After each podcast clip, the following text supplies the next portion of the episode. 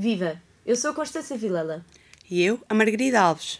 Neste Repórter 360 assinalamos os 49 anos da democracia portuguesa. Podes ouvir as vozes de uma geração que sempre viveu em liberdade. Leonor Rosas, Pedro Campiche e Beatriz Pedroso são livres de berço. Marcham nas ruas, pintam paredes e exprimem a sua individualidade sem constrangimentos de qualquer natureza.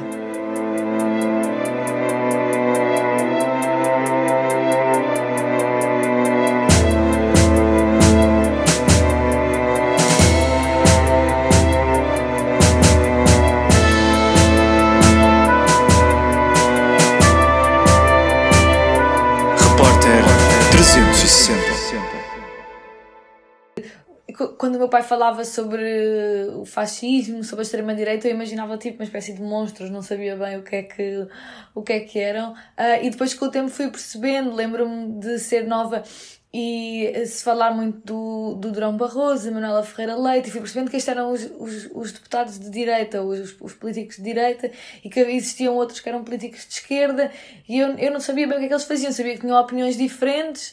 Lembro-me de haver uma altura em que não percebia porque é que. Um, porque é que o partido, porque é que o Bloco de Esquerda não ganhava as eleições, porque toda a gente que eu conhecia votava, votava no, no Bloco de Esquerda, e depois comecei a perceber que afinal havia pessoas com opiniões diferentes, Uh, e, e, não sei, é um processo em que uma pessoa vai ganhando um bocado de consciência do mundo em que vive. É mestra em Antropologia pela Faculdade de Ciências Sociais e Humanas da Universidade Nova de Lisboa. Leonor Rosas encontra na militância política uma forma de intervenção. Era um complemento à vida académica. Hoje é deputada na Assembleia Municipal de Lisboa pelo Bloco de Esquerda. O nome carrega um legado. A jovem filha de Fernando Rosas, o fundador do partido onde milita. Os hábitos da família aproximaram a jovem do ativismo e da luta pela democracia. Lembro-me de ser muito nova, ir com a minha mãe votar, isso era muito importante, eu ia sempre com ela e ela deixava-me fazer a cruz no quadrado no boletim de voto. Eu tinha sempre imensa vontade de um dia ser adulta e poder ir votar também, também poder ir fazer a cruz no, no boletim de voto e acho que foi um bocadinho através dessas coisas uh, que eu percebi que, que se votava, Uh, eu sabia também na altura que, que o meu pai era deputado, estava no Parlamento a partir de um certo ponto, a partir de não, apesar de não saber exatamente quando era muito nova o que é que ele estava a fazer. Um, e acho que sempre tive essa, essa consciência. Depois uma pessoa vai crescendo e também fui percebendo que já, que já tinha havido uma altura em que não éramos uma democracia. O boletim, a Assembleia e a cidadania começaram por ser conceitos abstratos que só com o tempo ganharam significado. A incerteza quanto ao rumo a seguir levou Leonor a estudar política a par com a militância ativa, consolidou valores e ideias. Eu não acho que a política seja uma coisa à parte do resto que nós fazemos na vida. Eu acho que eu podia ter ido fazer qualquer curso que isso não fazia com que, que eu não estivesse ligada a uma, a uma vida política, porque eu acho que todas as vidas são políticas, todas as decisões que nós fazemos são políticas e tudo o que nós fazemos no nosso dia a dia o é. Eu decidi estudar ciência política, na verdade, porque não sabia muito bem o que é que queria fazer quando acabei o secundário e achei que era uma uma área que era abrangente, podia tinha coisas de história, de geografia, de sociologia e acabei por ir para lá, mas a, a, a militância política mais ativa sempre foi uma parte fundamental da minha vida, uh, sem a qual não me imaginaria, não, não me imagino e que sempre complementou a minha vida académica e o que quer que eu fizesse academicamente. A política sempre lhe ocupou as horas vagas. Um movimento Cancela a Propina, que integrou enquanto estudante, reuniu amigos e colegas que lutavam por uma causa comum. Eu acho que o ensino superior e a faculdade é uma escola de, de luta e de militância e nós organizávamos, eu lembro-me quando estava a tirar o, o curso, um, de, nós organizávamos manifestações, participávamos em movimentos contra a propina, nas greves feministas, nas greves climáticas, organizávamos debates na faculdade. Provavelmente essa foi a parte mais importante da minha formação toda a organização na faculdade, nós, tu conheces outras pessoas que partilham uma vontade de transformar a faculdade onde tu estás e foi, foram anos em que, que me ajudaram a, a construir muito como pessoa eu participava sempre muito nas manifestações estudantis. Mas havia uma altura que participava de forma mais ativa porque como estava na licenciatura e nós tínhamos, uh, nós até tínhamos um movimento que era o Cancela a Propina e então participávamos muito nos dias dos estudantes e nunca faltávamos a nada. Um, também tento sempre não faltar às manifestações feministas porque eu acho que são, que são mesmo muito, muito importantes e noutros sítios do mundo têm sido completamente decisivas para alterar o paradigma legislativo em alguns assuntos e para avançar socialmente no que toca aos direitos das mulheres. Uh, e são assim. E depois nunca falta ao desfile do 25 de Abril na Avenida da Liberdade. O debate estende-se a vários pontos do mundo sob a forma de um clique. Os jovens envolvem-se nas dinâmicas do jogo político sem uma vontade especial por militar num partido. Nós tentamos refletir e perceber como é que podemos chegar melhor aos jovens, que tipo de coisas é que podem ser mais uh, atrativas, como é que podemos utilizar as redes sociais para chegar às pessoas mais jovens e já agora como é que nós podemos fazer política para as pessoas jovens. Porque muitas vezes uh, as pessoas perguntam-nos uh, o que é que os jovens podem fazer pela política. Mas eu acho que a pergunta é mais ao contrário: como é que a política pode servir os jovens? Será que ela tem estado a servir os jovens nos últimos tempos, tendo em conta os preços das habitações, o preço das propinas, uh, o, a precariedade que afeta desproporcionalmente a nossa geração? Se calhar é preciso mostrar que a resposta para os nossos problemas está na luta política e que de facto existe quem, ao nível das instituições políticas, defende os nossos direitos.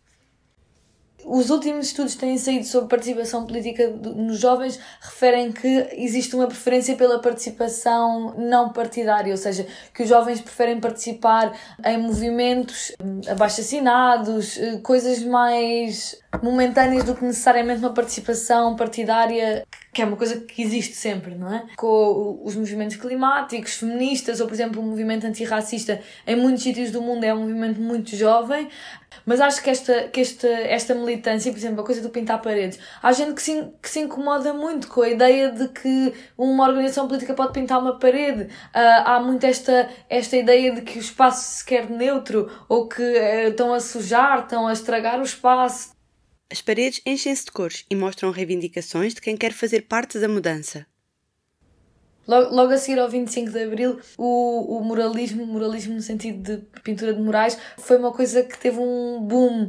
Todos os partidos de, de esquerda, especialmente a, o PCP mais à esquerda, pintavam murais e murais muito bonitos. Há alguns murais ainda do MRPP que existem em alguns sítios da nossa cidade que são muito bonitos e são imagens muito marcantes do que foi o, o, o pré, que é a altura da Revolução, essas imagens dos grandes murais que dezenas de pessoas iam, iam pintar.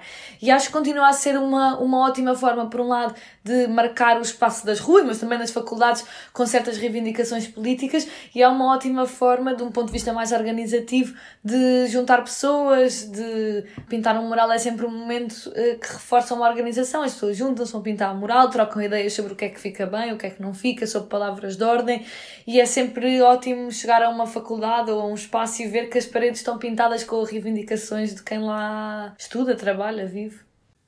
No âmbito da campanha das eleições legislativas de 2019, Leonor ocupou o Instituto Superior Técnico e pintou palavras de ordem no espaço público. Era sobre a ideia de que os jovens precisavam de recuperar o seu futuro, ou seja, se não formos nós a exigir aos nossos representantes políticos uma série de, de, de, medidas e de comportamentos. Nós não temos um futuro, não temos um futuro do ponto de vista uh, do planeta em que vivemos, mas também um futuro, uma casa para viver a um preço acessível, um trabalho digno, uh, os direitos sociais que, que queremos. E tinha a ver com isso e nós organizámos e fomos muitos pintar esse mural que depois infelizmente ficou. Uh, na altura criou alguma polémica porque foi lá na altura o PNR apagar o mural a seguir. A jovem pode também ser ouvida no podcast Lei da Paridade, em parceria com a rádio TSF, onde bate a atualidade política.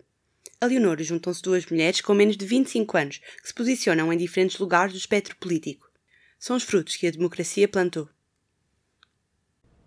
Milito num partido que não existiria se nós não fôssemos livres e se não tivesse havido uma, uma revolução que garantiu que existia liberdade de associação, de expressão, de reunião, de manifestação, depois, porque academicamente e ao nível do, do que faço uh, nesse, nesse âmbito, esforço-me para que para trazer um pensamento político um, de esquerda, socialista, marxista para, para, o meu, para o meu trabalho académico, porque acho que é importante que também o, nosso, o trabalho que nós fazemos academicamente contribua para a reflexão sobre a possibilidade de transformação do mundo em que nós vivemos e sobre como é que nós podemos mudar uh, as coisas que vemos e combater as, os preconceitos e, e, e, as coisas erradas que nós vemos. Isso só é possível fazer, só é possível nós termos uma, uma universidade livre, uh, onde as pessoas podem expressar as suas opiniões, onde existem seminários, aulas, uh, reuniões uh, que não têm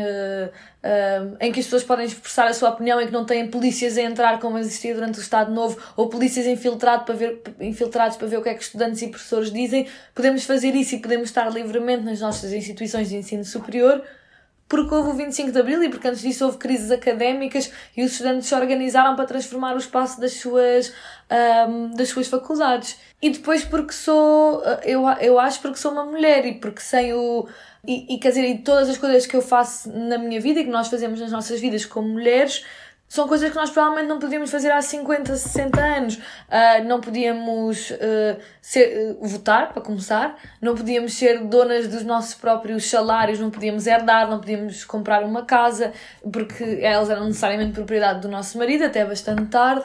Não poderíamos, por exemplo, ter grande parte das profissões que hoje podemos ter. As mulheres durante o Estado Novo podiam, ser, podiam estar em, em profissões na educação ou na assistência e não se podiam casar se queriam ter essas profissões, até muito tarde.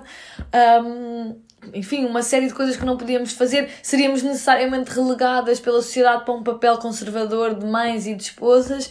E felizmente com o 25 de Abril, e, mas não só, mas com a democracia e com o que se consolidou depois, isso também consolidou a nossa liberdade como mulheres. Leonor tem pouco mais de metade dos anos da democracia portuguesa e hoje em dia torna numa prioridade aproximar os jovens do poder político.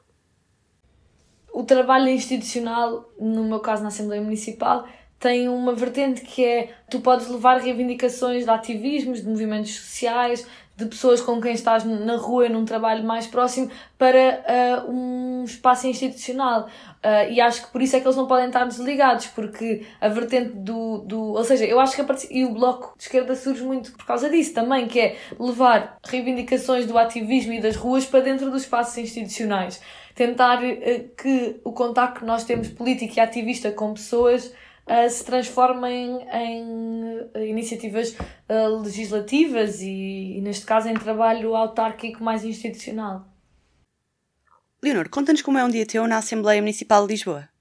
Uh, nós chegamos, sentamos, começa a sessão, há sempre propostas, há sempre moções, recomendações e votos agendados. Nós votamos, intervimos, fazemos, às vezes temos as nossas próprias propostas, temos as agendar com tempo, escrever uma proposta, agendá-las, são votadas, mas a questão é que a Câmara, a Assembleia Municipal não é um órgão executivo, portanto às vezes as coisas até podem ser aprovadas e depois a Câmara não as executa, o que acontece muitas vezes porque agora ainda por cima é um executivo de direita, no caso das nossas propostas, mas é, é um trabalho que às vezes é cansativo, claro, mas que eu acho que é gratificante quando conseguimos de facto implementar medidas que mudem, neste caso, a vida das lisboetas. É, nós aprovámos, mas novamente a Câmara Municipal não a implementou ainda, supostamente, um, um, a criação de. E isso foi, foi uma coisa que, que eu fui apresentar na Assembleia, foi a criação de um, selos para espaços livres de assédio e a ideia era que os espaços noturnos, cumprindo uma série de requisitos, pudessem ter um selo de espaço livre de assédio se implementassem protocolos de, por exemplo, uh, palavras-chave de segurança para as mulheres que se sentissem desconfortáveis,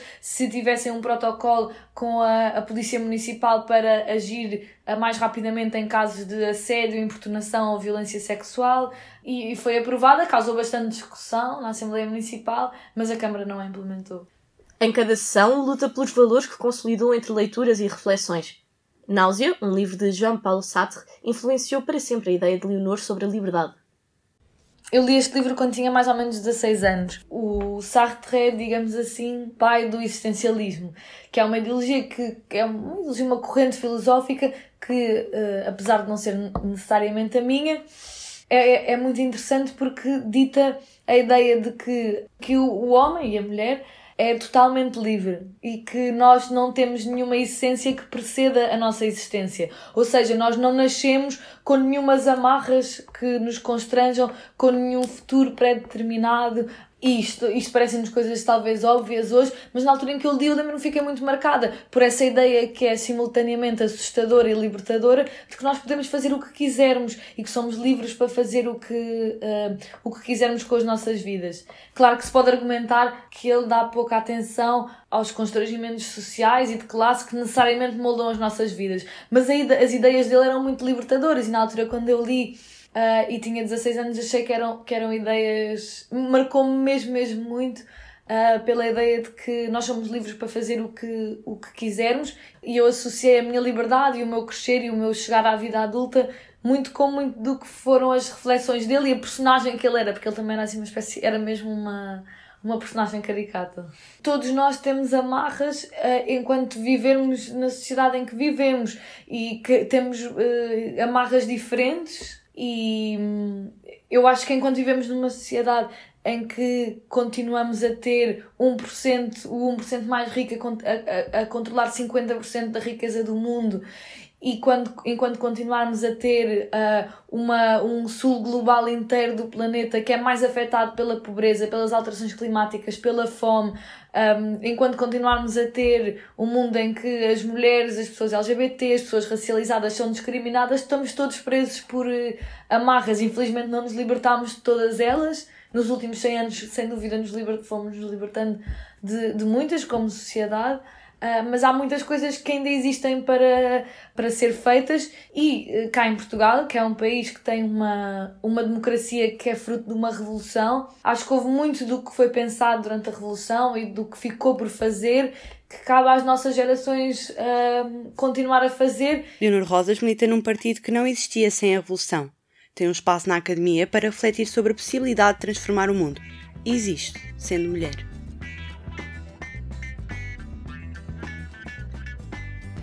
Eu ando sempre com um caderno comigo uh, para todo lado. Eu posso colar uh, algo que achei interessante de uma viagem ou desenho, uma coisa que, que, se calhar tem só a ver com aquele momento. E gosto desta liberdade de não ter, não ter forçosamente ter a ver com o meu trabalho, com a estética que eu desenvolvo. Eu posso abrir e fora do contexto em que eu desenhei já me vai parecer outra coisa e eu posso reciclar. Posso pegar num, num caderno com 10 anos e buscar uma ideia para uma exposição que vou ter aí é no, pronto, no momento em que estou em que estou a criar. Portanto, para mim isto representa muita liberdade, de, não estar presa a nada para poder desenhar ou, ou apontar alguma coisa nos meus cadernos. Nasceu Pedro Campis e é profissionalmente conhecido como AK Corleone. Os grafites que antes fazia por rebeldia são os murais que podem ser admirados por toda a capital. Tudo o que eu fazia era era canalizado para, para pintar todos os dias e pintar mais e pintar com os meus amigos em sítios mais difíceis. Pronto, era, a lógica era, era, Isto era mesmo um jogo. Quem é que conseguia pintar mais, quem é que chegava mais longe, mais alto. Comecei a, a brincar com a ideia de, de, ilustrar. Depois, aí sim, já, já me parecia tudo óbvio o que é que eu queria fazer e, e já tinha um, um percurso muito definido na minha cabeça que era eu queria trabalhar com ilustração, queria trabalhar eh, como artista, queria pintar murais só que até lá, pronto, andei sempre assim um bocadinho a tentar perceber onde é que era o meu espaço. Quando começou a fazer os primeiros trabalhos, tinha poucas referências nas galerias e nos museus, mas a atual realidade é outra. As oportunidades que agora surgem para artistas emergentes em Portugal dão-lhe a possibilidade de chegar a outros públicos. Quando eu comecei a fazer grafite, o grafite não era visto como uma forma de arte por ninguém. E em Nova Iorque percebeu-se muito cedo que, os writers de grafite eram artistas, só eles é que nem sabiam e o street art nasce um bocado disso, nasce muito de, de, artistas que faziam isso como, mais uma vez, uma forma de expressão e que eram tão bons nisso ou, ou, ou dominavam tanta técnica que começaram a conseguir fazer coisas maiores, a conseguir fazer coisas uh, legais, uh, com apoios, com, com paredes legalizadas. E quando tens um dia inteiro para pintar, em vez de pintares tipo, em meia hora à pressa porque sabes que te vão apanhar, isso abre um, um leque de possibilidades novo e pronto, e aí o street art começa a, realmente a, a, ser aceito. Começas a perceber que é, um, é uma coisa tão forte, é um veículo tão forte, o grafite, que tu podes fazer coisas com isso. Podes uh, espalhar uma mensagem diferente, podes começar a criar peças uh, com, com um sentido estético mais apurado. O Panorâmico de Monsanto, em Lisboa, exibe uma obra de arte que convoca discussões, o Equality. Pedro Campis juntou-se à fotógrafa Cristina Moraes para divulgar uma mensagem sobre igualdade de género e igualdade racial. A ideia do equality surgiu numa altura em que hum, estava a ter muitas conversas com muitos amigos à minha volta sobre várias questões, uh, essas discussões, e percebi que pessoas relativamente próximas de mim, amigos meus e pessoas próximas, tinham visões muito diferentes especificamente sobre a questão de igualdade, sobre o papel da mulher na sociedade portuguesa e, e, no trabalho, e no trabalho que nós fazemos como artistas, como designers, como ilustradores. E aquilo foi uma conversa que na altura foi tão impactante e tão, posso dizer, de, de, desagradável, que eu que normalmente não, não, não, não abordo tanto estes temas, senti que pá, tinha, tinha que utilizar uma plataforma, que neste caso era um festival que me estava a dar um que me estava a convidar para fazer uma instalação, para utilizar isso para começar aqui um diálogo. Evidentemente que ao mesmo tempo que eu estava a ter este, este processo e a querer fazer uma peça sobre este assunto, também tenho a perfeita noção que eu sou um homem branco, heterossexual, nunca, não me lembro de ter sofrido uh, discriminação nem no trabalho, nem na minha vida, portanto é um pouco estranho estar a, estar a trazer este assunto. Claro que podes ser sensível e, e, e querer puxar um bocadinho as mentalidades para a frente, mas estava, estava sempre a falar de uma perspectiva de privilégio. E então, quando a peça foi criada e foi uh, pensada, era sempre como um diálogo com, com alguém que já sofreu essas discriminações. Eu convidei uma artista, uma fotógrafa amiga minha, a Cristiana Moraes. Infelizmente, a parte do trabalho fotográfico da Cristiana nas redes sociais não pode ser mostrada porque contém nudez e as redes sociais têm regras muito estranhas sobre a nudez, porque havia modelos masculinos, modelos femininos e os pronto, tão simples como os mamilos dos homens podem parecer, das mulheres não, e portanto tornou-se quase um jogo de o que é que tu tens que fazer blur, o que é que não tens, e isso também ajudou à, à discussão. As redes sociais ajudaram a continuar esta conversa porque tu fazes o trabalho, queres falar sobre ele e as redes sociais censuram-te de uma forma completamente arcaica. Mas e os tempos que vivemos permitem que os artistas partilhem todo o trabalho sem qualquer opressão? Acho que vivemos numa altura particularmente estranha em que passámos de a não ter voz e a ser muito difícil expressar a nossa opinião para termos uma série de, de, de ferramentas, redes sociais, temos uma voz amplificada. E isso é fantástico para umas coisas e para outras não, pelo simples facto que toda a gente pode ver algo negativo naquilo que tu queres mostrar. E hoje em dia é muito fácil mesmo antes disso acontecer, tu, como criativo, ter muita dificuldade em mostrar algumas coisas, pensando já num backlash que pode existir de redes sociais, de, das pessoas que te estão a empregar. É uma interpretação que as pessoas fazem. Portanto, acho que hoje em dia há um poder muito grande de criticar e de ter, e de ter um palco para o fazer que às vezes pode inibir as pessoas de, de criar o que realmente têm em mente. Eu, eu lembro-me que quando foi quando morreu George Floyd nos Estados Unidos e, e o movimento Black Lives Matter ganhou esta, esta força toda importante e fiz na altura um, um desenho digital coloquei nas redes sociais em que tinha um carro da polícia arder.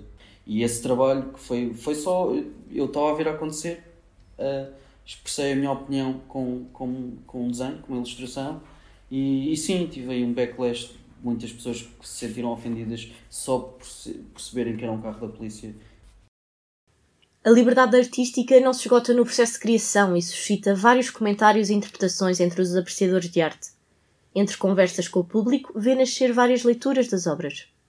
Por exemplo, uma coisa que eu adoro quando estou a pintar murais é as pessoas que vão passando e vão dizendo logo o que é que acham e o que é que estão a ver. E eu rio muitas vezes porque quase nunca é aquilo que eu, estou, que eu pronto, que eu estou a imaginar e às vezes são ideias muito melhores do que as que eu tinha tido. E eu depois penso assim, pá, realmente não tinha pensado nisto, se calhar isto é o que eu vou começar a dizer daqui para a frente quando as pessoas perguntam. E isto ganha um bocado de vida própria, tipo, cada, cada pessoa vê uma coisa e eu não quero quebrar um bocado esse, pronto, essa ideia de que as pessoas não têm algo demasiado óbvio à frente e que ah, eu, eu vejo uma coisa, eu vejo outra. Tento não fechar demasiado hum, o conceito.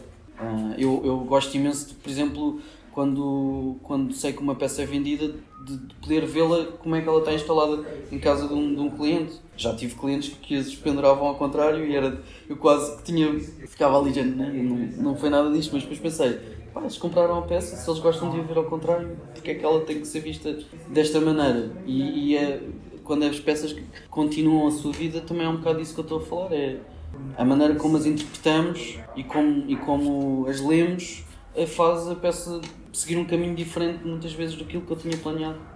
Deixava a rigidez para os trabalhos do design gráfico fazia para sustentar os custos do trabalho independente.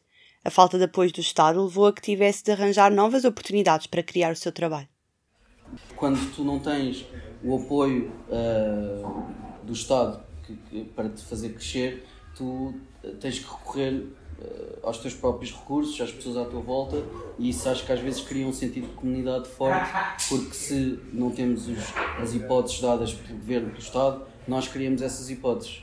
A partir do momento em que eu decidi uh, ser freelancer, primeiro como ilustrador e depois como artista, não sei, talvez por teimosia decidi que acontecesse o que acontecesse, eu ia sempre tentar trabalhar na mesma área. O que me obrigava era a fazer trabalhos, por exemplo, como ilustrador já fiz muito, muito trabalho que não tem nada a ver com, com o meu estilo, não tem nada a ver com a estética que me interessa, mas era, pá, desenho uma girafa com um balão em cima. Eu desenhava no estilo que queriam, portanto eu tive que fazer coisas que não, pronto, não, era, não era o meu foco de trabalho.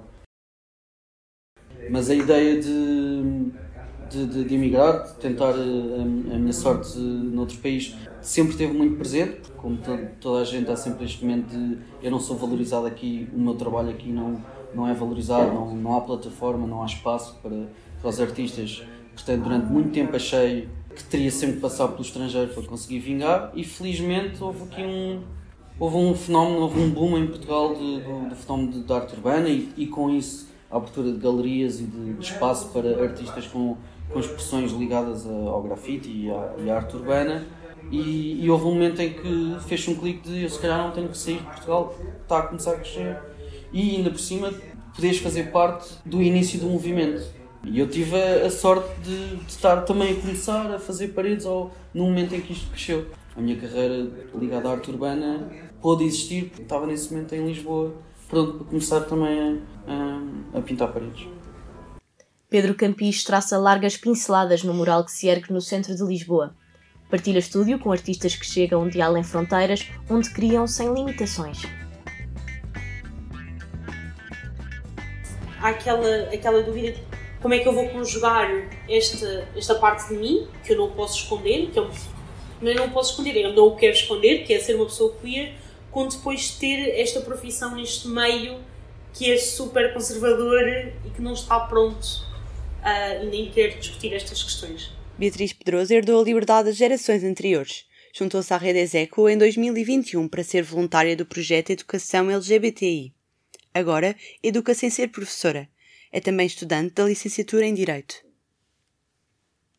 Eu acho que quando eles nos perguntam uh, os conceitos, eles já tiveram algum tipo de contacto que, o que acontece muito é a confusão entre um, identidade de género e orientação sexual e romântica, uh, mas identidade de género é como, como alguém se sente.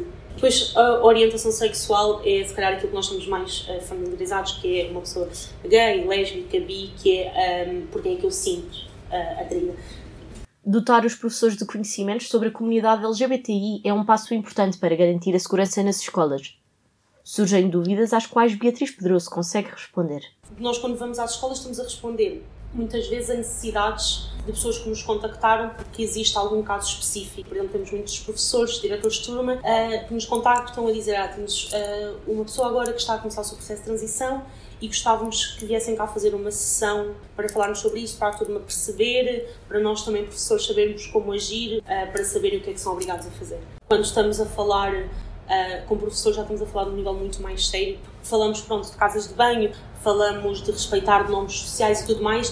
Quando é sessões com alunos é mais um, um desmistificar. A atuação da rede Execo consegue colmatar algumas falhas no sistema de ensino, mas a falta de fundos impede que haja um investimento no projeto educação LGBTI. Pessoalmente, não acho que o sistema de ensino em Portugal respeite qualquer liberdade dos alunos Uh, temos um sistema, infelizmente, que não está direcionado para, para o bem-estar dos alunos e acho que qualquer pessoa que tenha passado pelo ensino sentiu em algum momento isto. Uh, mas em relação a, a, questões de liberdade sexual é ainda mais complicado porque não há preparação dos professores para isto.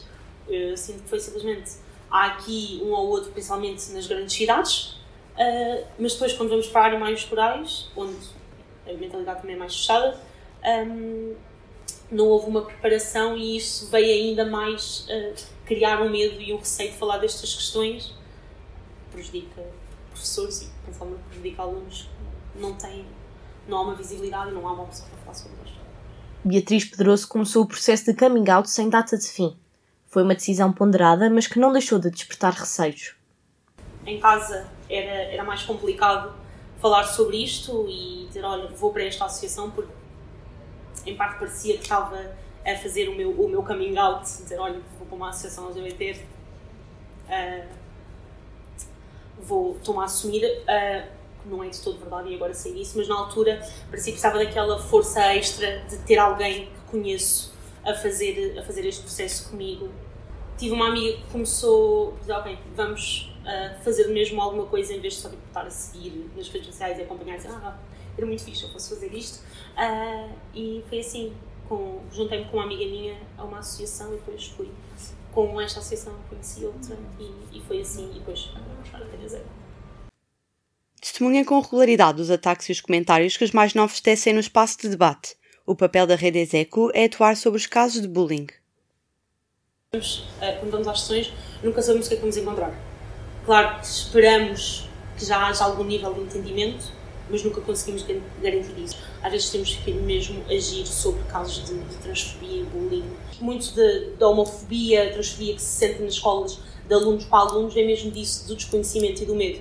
Então, muitas das nossas sessões para alunos são mesmo voltadas para isso, para responder a questões que eles tenham a priori para nos colocar, parar naquela questão e tentar explicar ao máximo e garantir que toda a gente na sala está confortável uh, com o que está a falar, abrir esse espaço para conversa, para diálogo porque às vezes é o que faz falta para debater isto, é esse espaço de, de conversa.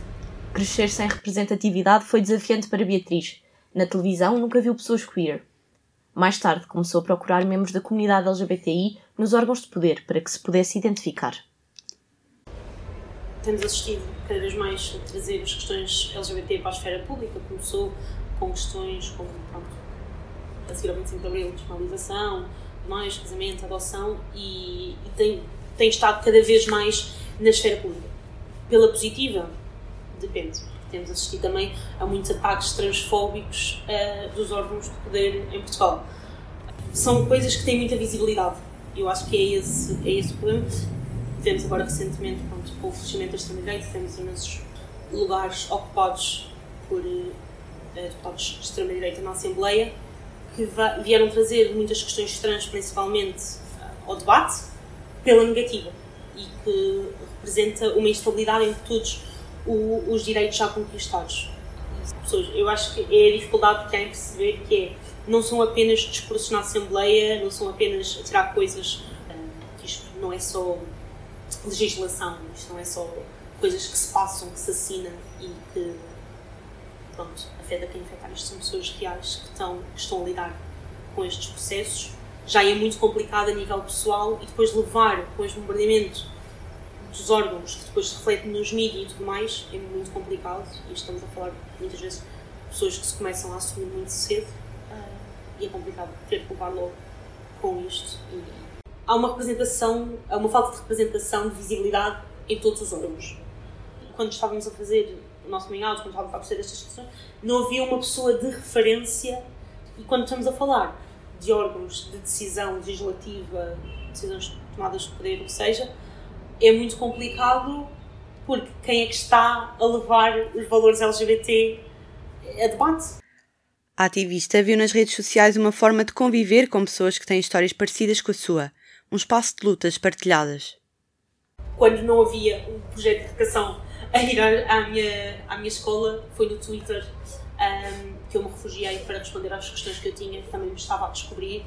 Um, e acho que as redes sociais, claro que têm a sua parte tóxica e tudo mais, mas também têm uma parte muito boa, que é este sentido que às vezes acontece de comunidade e de podermos contar com outras pessoas para, para responder ao que são as nossas dúvidas quando não temos mais ninguém. A jovem partilha diariamente experiências com o resto da população LGBTI expressão que prefere utilizar em vez de comunidade. Pronto, a minha, uh, as opções que eu sinto enquanto pessoa branca não são as mesmas que uma pessoa racializada vai sofrer. uh, que nós continuamos a, não é por ser por ser queer que não tem outras nuances de género, raça, classe, tudo mais. É sempre importante uh, fazer esta reflexão de que o privilégio uh, de um homem cis, branco, mesmo que gay, não é o mesmo do que uma mulher trans negra que vive na periferia e tem que acordar sempre também para ir trabalhar. Caímos no erro de quando usamos comunidade pensar que estamos todos, sofremos todos o mesmo privilégio, o mesmo privilégio e os mesmos preconceitos e é só isto. Uh, mas é importante ter todas as outras nuances uh, de raça, raça e classe principalmente. Beatriz Pedroso marcha pelos direitos LGBTI, expressa a sua sexualidade como quer e explica às gerações mais novas as dúvidas que em tempos teve. Esta reportagem foi produzida por mim, Constança Vilela. E por mim, Margarida Alves. A coordenação é de Natasha Cantarinhas. O design é de Carlota Real e de Cláudia Martina.